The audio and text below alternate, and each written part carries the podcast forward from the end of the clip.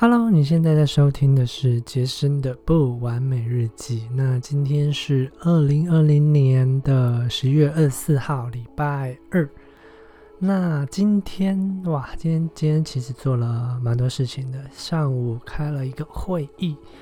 然后晚上又又开了一个主剧的 Q&A，然后看完主剧 Q&A 之后，又马上接紧谈了一个 case，想要加入团队的，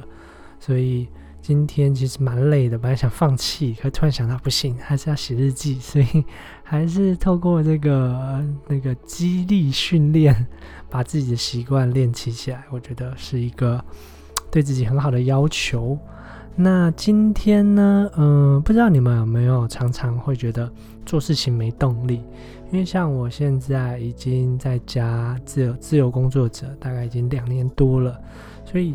如果一旦没动力啊，其实就完蛋了。因为在家工作，没有人会管你嘛，没有老板会盯进度，所有的进度、所有的排程都是你自己来。所以，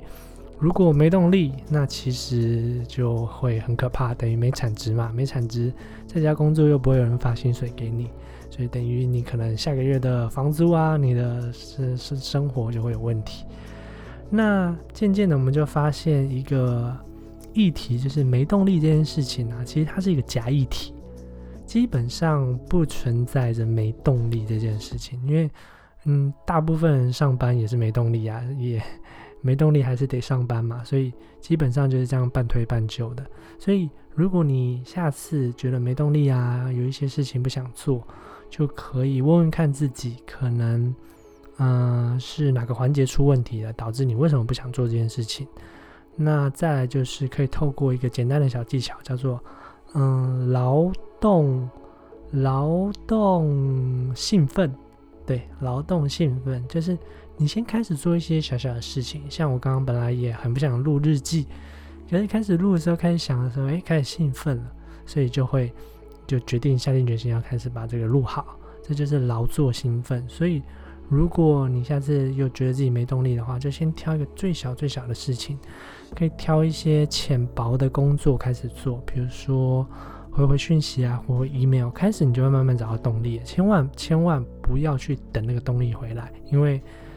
通常不会回来。就是人家不是说冬天小心最好不要休息，要不然一休息可能就冬眠了这样子。所以，嗯，如果这件事情是你一直很想做、一直很想完成的，刚好你现在没动力，可以试试这个小方法，劳作兴奋。先从一个最小的事情开始。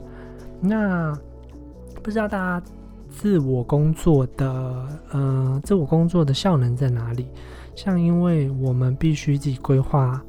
嗯，自己工规划自己的工作嘛，所以渐渐就会拟出一套自己的工作流程。那我现在还没有做的很扎实，像是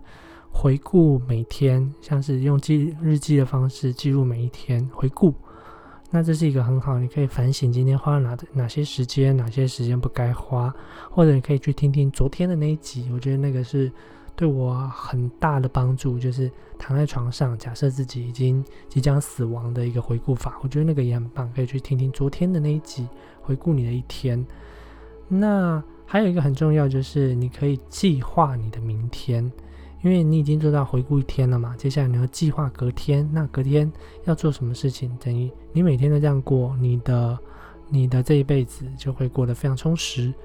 那我记录我的规划明天的方式其实很简单，我就找一张空白纸，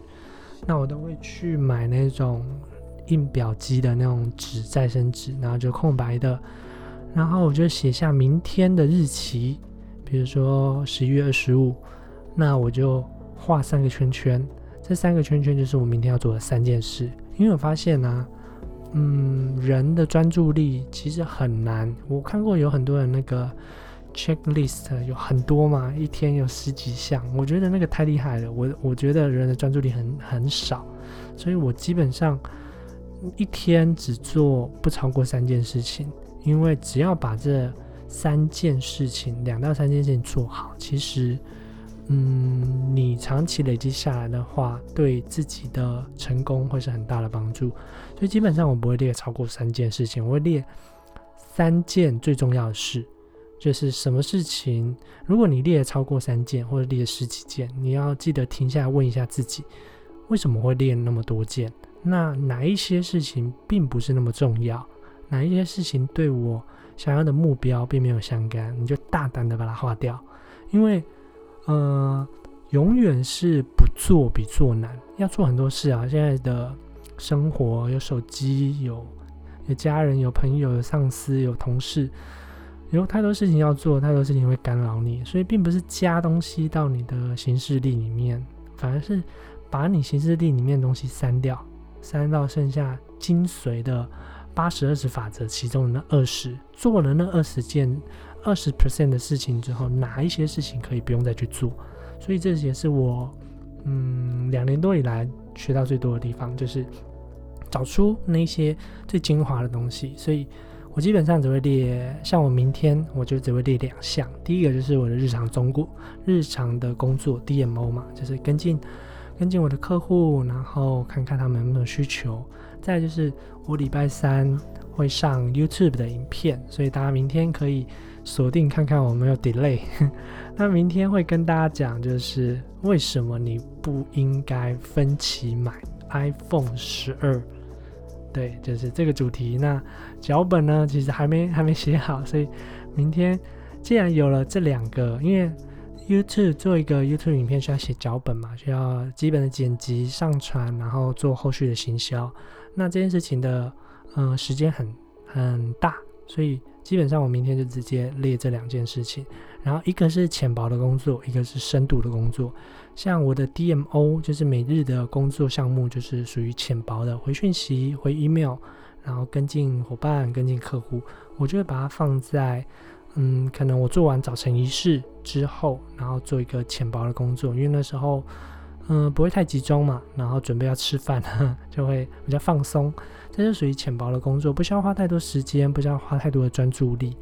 那另外一个，像我明天要拍一部 YouTube 的影片，不要。不要买 iPhone 十二的原因，那我要写脚本啊，我要剪辑啊，我要想怎么行销啊，那这就属于深度工作，那我可能就需要四个小时甚至六个小时的深度工作，那这个我就会把它排在，比如说我是属于，嗯，就是下午会比较有精神的，我就会排在下午一两点之后，然后到晚上，这就是属于我的深度工作力，那我就会把这个。事情完整的做出来，然后产出产出的内容也会因为我很专注，所以品质就会上升，而不是花很多很多时间。这也是现在嗯，可能业界有一些上班族的陋习吧。很多人会比较自己的工作时间，其实不是每个人呢有有统计指出，每个人一天能专注的时间大概就是四个小时，甚至再更多就就很厉害了。你可能就是。那个 Elon Musk 的等级了，所以不要觉得自己可以很长时间工作，应该说不要觉得自己很可以很长时间做专注的工作。专注工作大概每天有四个小时，其实长期累积下来，你就是离成功不远的人。所以我会再把这两个，一个钱包的工作，一个一个深度的工作，放到我的行事历。那也是很简单，在同一张纸而已，没有什么行事历。我基本上是一张纸加 Google Calendar。这样就够了。那我就放进去说，比如说十一点我要开始 DMO，然后早上早上九点十点那时候我会做我的早晨仪式。那下午呢四嗯下午两点可能到晚上八点，就是我做我做 YouTube 的脚本啊，包含录影啊、剪辑之类的，我就会把它列进去。那这样子的话，如果按部就班做完，有点像按表操课，像我们以前上课的时候，其实这样做完就会。很完整，一整天就过得非常充实了。这就是我的工作方法喽，跟你分享。希望今天的内容对你有帮助。那我们明天见，记得锁定我的 YouTube 频道。你不应该买 iPhone 十二，拜拜。